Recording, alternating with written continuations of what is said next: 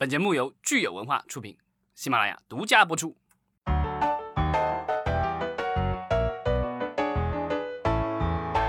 欢迎大家收听新一期的影视观察，我是老张。大家好，我是石溪，今天是五二零，我爱你，五月二十号，周三。我爱大家，人人爱我。好，我们有看看那个听众的留言哈。呃，之前呢，其实我们聊过这个古天乐大大宣布了哈，有多部这个电影的计划，是为了振兴香港影业。对，和英皇合作。对，那大麦呢？他给我们留言，他说这个最新的一个消息是，呃，古天乐和曾志伟、刘伟强等这个明星哈，他们号召这个群星义演，开拍一个类似于当年《豪门夜宴》一样的群星喜剧。对，喜欢港片的朋友可能知道，就是《豪门夜宴》应该是一九九一年为了赈济华东水灾而拍的一部赈灾的电影。这个电影其实很有意思，就是它里面基本上就是囊括了当时在香港电影呃行业里面最活跃的这个一线的明星。对，然后这个其实就类似于咱们之前拍的这个所谓的呃建党伟业，对吧？建国大业这些，其实就是说明星一堆，然后呢，可能就是很多明星虽然是大牌明星，可能也就露个脸而已，几句台词。嗯，而且我看豆瓣上啊，很多这个网友的评论很有意思，说，呃，这样的电影它虽然说剧情可能是有一些凌乱，但是其实主要是为了看演员，它能从演员的出场顺序啊，还有出镜时间的长短，就可以推敲出这个香港演艺圈各位大大的分量。所以这次这古天乐牵头号召哈，我们首先也可以看出来，古大大这个分量已经是相当之重了。对，那另外呢，可能也我我也是很好奇。其最后这个电影成片之后，到底有哪些明星呃出台一演？啊，我们另外一个热心听友叫捞人也，这个什么意思？我其实没明白啊。他说，呃，贵州省全面开放呃影剧院了。这两天其实这个新闻好像也传播的挺广泛了。贵州省的话，可能因为疫情的控制的比较理想，所以呢，现在。呃，这种影剧院一些群聚性的活动已经可以全面开放了，但是好像还是有一些需要采取一些比较谨慎的一些措施，包括说，呃，实行隔座售票，而且每个影厅每场电影的观影人数不得超过座位数的百分之五十，呃，每天不少于五次消毒。等等哈，另外呢，他倡导大家是自带或者呢购买 3D 眼镜，这倒是给我提了一个醒。我觉得如果是大家想要在六月份这个影院开放去影院观影的话呢，其实现在可以考虑呃自己买 3D 眼镜了。呃，我这手上有好多副，因为我自己本身是戴眼镜的，所以呢那个电影院的眼镜戴在我眼睛上不舒服，所以我自己买了好几副这个夹片眼镜。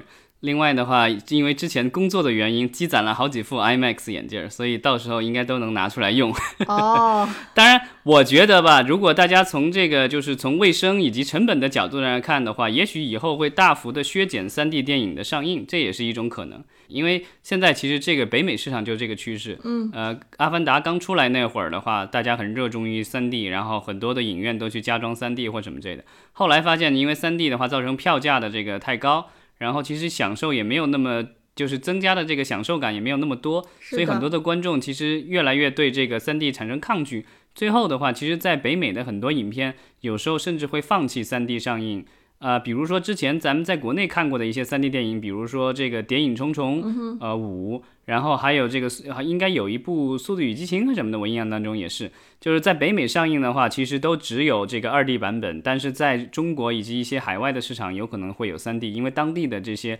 观众的话，还是比较热衷于这种新的这个观影模式。嗯，没错，所以很有可能我们影院刚刚开始复工的时候，可能几乎就没有什么 3D 电影哈。对啊，所以呃，然后当然，如果将来还有这个 3D 电影的话，我觉得，因为之前其实产生过争议，因为北京这边可能还好一些，但是我和一些朋友聊，在很多这个偏远城市。呃，一些小县城啊，他们的这电影院其实都会要求观众是需要自己自带或者是自买买他们的这个 3D 眼镜，他不免费提供 3D 眼镜给你这个进场观影。嗯，那之前是产生过一定的纠纷，就有消费者说我买了电影票。你没有事先通知我，到时候你这个霸王条款让我临时买眼镜儿，这个是不对的什么的。之前打过类似的官司，然后呃后来这个应该是相关的部门也出来说了，说这个 3D 眼镜儿的话，就是如果你没有提前事先说明的话，你卖了票就必须能够免费提供。那免费提供的话，其实造成了一个麻烦，就是说。呃，这个有成本嘛，因为每眼镜回收了以后的话，其实因为出于这个健康和卫生的这个考量的话，都需要消毒，需要这个擦洗，对吧？这样的话，就是首先是有人工成本，然后有这个耗材的成本。另外的话，你这个擦了洗了以后，这个东西眼镜的话是有耗损的，用着用着可能就用不了了。所以呢，眼镜本身也有耗损。所以这个成本的话，之前一直都在扯，就是说这个东西该是由这个电影的片方、发行方来承担呢，还是由电影院来承担？这个全球各地的话情况都不大一样。一般来说，就是国内早期的这个 3D 电影，当时我看到过一些新闻报道，比如说博纳当年出《龙门飞甲》的时候，当时据说是这个博纳出面去买了相当多的 3D 眼镜，然后是给到电影院。对，这个等于是他提供了一些的。但现在的话，基本上这个因为 3D 影院以及现在已经几乎全国大部分的影院，因为都是数字影院，带上 3D 功能很简单，所以几乎全国大部分的现在的影厅都是 3D 的影厅。那那样的情况下，3D 眼镜其实是相对比较充足的。现在好像已经很少听到说需要片方来提供这个 3D 眼镜的这个费用了。但是这样的话，就是我觉得电影院有些电影院可能就想到把这个 3D 眼镜的费用转嫁到消费者身上。但因为之前的话，这个已经有抵制了。但现在因为这个疫情的出现，我不知道会不会像将这个形势逆转，到最后的话，可能压根儿就没有这个这个就是所谓的免费的 3D 眼镜提供了。嗯，所以就是给大家提个醒，最好其实还是自己自备一副哈。嗯，呃，另外就是我们也期待说看看贵州的这个票房数据最后是怎么样的，就是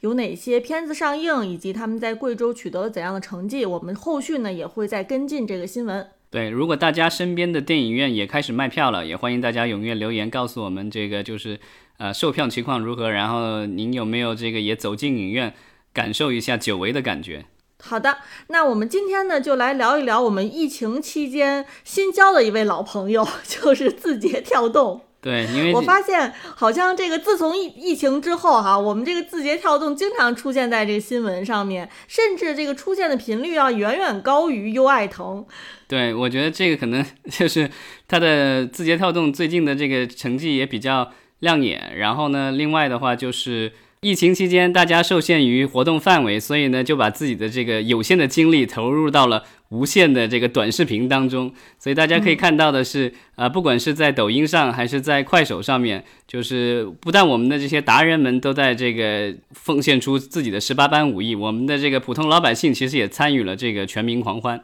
没错，呃，所以我们看看最新的字节跳动发布的重磅消息哈，是它有一个人事任命方面的调整。我们看到迪士尼的 DTC 营销及国际部门总监凯文梅耶尔，他将于今年六月一日啊，儿童节那天 正式的加入字节跳动，任职呃字节跳动的首席运营官，也就是 COO 兼全球首席执行官。对他的这个就是所谓的全球首席执行官，其实就是管这个海外的 TikTok 以及他们的这个音乐游戏相关的一些业务，就是主要在中国地区以外的。嗯，凯文梅耶尔这个人物其实很有意思哈，他之前呢其实是曾一度被认为说有可能成为迪士尼新的首席执行官。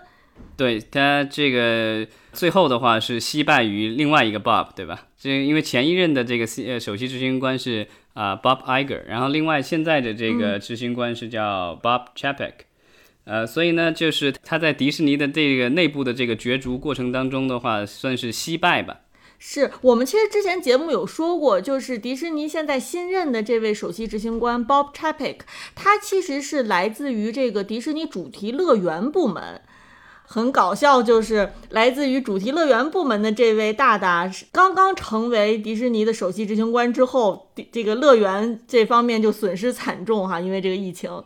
对，之前其实有一些这个呃好莱坞的一些评论家就说，迪士尼经过多年的改造，终于把自己改造了成了一个就是特别不适合大流行期期间的这个公司的结构，因为过重依赖于这个所谓的现场娱乐。所以不知道这次这个呃凯凯文梅耶尔他跳槽到字节跳跳动哈，是不是跟这个内部斗争最后这个结果是有直接关系的？嗯，但是我们说凯文他其实之前呢是负责迪士尼家的运营的，对吧？就是迪士尼这个流媒体平台，其实在这个疫情之呃，在这个疫情之间呢，呃，他的成绩其实也是相当好的。所以这个时候凯文离开迪士尼家，呃，其实也是让很多人大跌眼镜的。但这个就是凯文他他离开这个迪士尼的话，其实倒好像也符合一般来说的这种就是。呃，好莱坞大公司的这种所谓的继承之战，就 引用一下这个 HBO 的那个剧《继承之战》，这个类似于这个继承之战的这个结果。因为之前华纳的话，当时也是华纳影业的这个 CEO 的人选，当时空缺，然后这个内部也是有三个人选。嗯，那当时就是这个角逐的结果，就是他们电视部门和这个电影部门的这两位其实都出走了。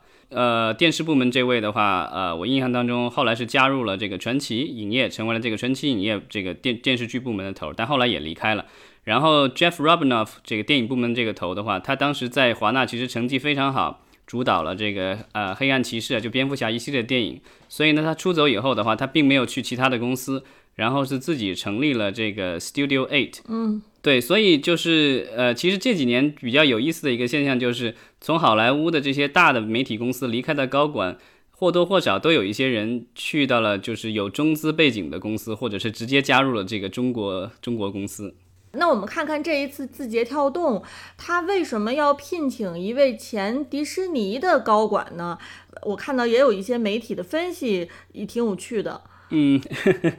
对，因为我觉得就是。呃，TikTok 因为现在在北美的话就是很火，然后在全球各地其实都很火。我看到最新的数据，好像说它的全球下载量已经到了二十亿了，这个量已经非常惊人了，就属于现在应该是可能今年的话，可能是全球下载量。最高的这个就是手机应用了，嗯，所以它其实，在国际上的这个快速的扩张，就是必然面临着是要在这个企业的发展呀、销售、市场、公共事务、安全、法务等方方面面，能够跟国际迅速的接轨。其实可以参考的，比如说华为的话，它的业务不单是在国内做的大，它其实在世界各地都有很很大的业务，所以它其实也请了很多的海外的高管，这个我觉得是无可厚非的。就因为你的业务拓展起来的话，你肯定需要呃能够充分利用当地的人才。就比如说索尼是日本公司，但它购买了索尼影业以后，因为它主要是做电影，它的重心是在好莱坞，所以它一直以来呃就是请的这些国高层的管理层也都是在美国当地这个挑选的。嗯，所以其实这个凯文梅耶尔并不是字节跳动雇佣的首位这个国外的高级人才哈，在在此之前，其实这两年，呃，字节跳动都挖了很多这个资本主义墙角，把很多海外大公司的高管都高薪聘请到了这个 TikTok，呃，所以可见说这个呃字节跳动在全球运营的这个野心还是相当的庞大的。对，呃，因为他有这个野心，而且因为他现在有这个实力，我觉得可能这些海外的这个外籍高管看中的这个 TikTok 的话，可能也是说它的这个发展前景吧。因为比如说这个凯文·迈耶尔，他，我觉得如果他当时能够升任这个迪士尼的 CEO，他肯定不会考虑这个 TikTok 的这个这个邀约。但是他因为现在的话，等于是这个在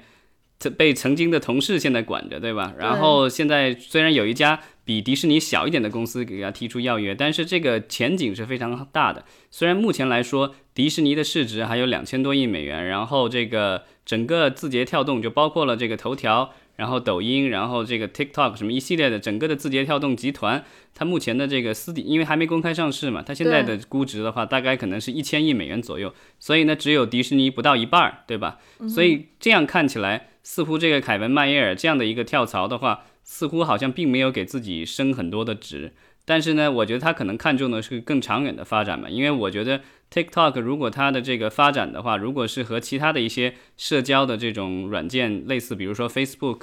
呃，这些类似的话，那它将来的这个价值的话，肯定是不止这一些的。而且我们看说这个之前。也已经传出新闻说，美国国家安全部哈也对这个呃 TikTok 呀，然后对于苹果等这些大的科技公司都是虎视眈眈，希望他们能这个回答很多关于国家安全方面的问题。嗯，但现在呢，就是 TikTok 它如果有这样的一位呃迪士尼背景出身的这个高管，那可能是在跟美国政府的沟通方面也会更加顺畅一些。对现在的这些大公司，其实面临的一个是说，呃，消费者对个人隐私就是越来越关注；另外的话，其实是来自于监管部门对他们的这个要求也越来越高。它其实面对的这个监管的话，就是这种大的国际性公司的话，它见面对的主要的监管，一个是来自于北美市场，一个一个可能是来自于欧盟。所以呢，他现在雇佣一样一位这样的这个美籍的呃高管的话，其实对他在将来在这个海外的这个业务的拓展的话，应该是有帮助的，因为。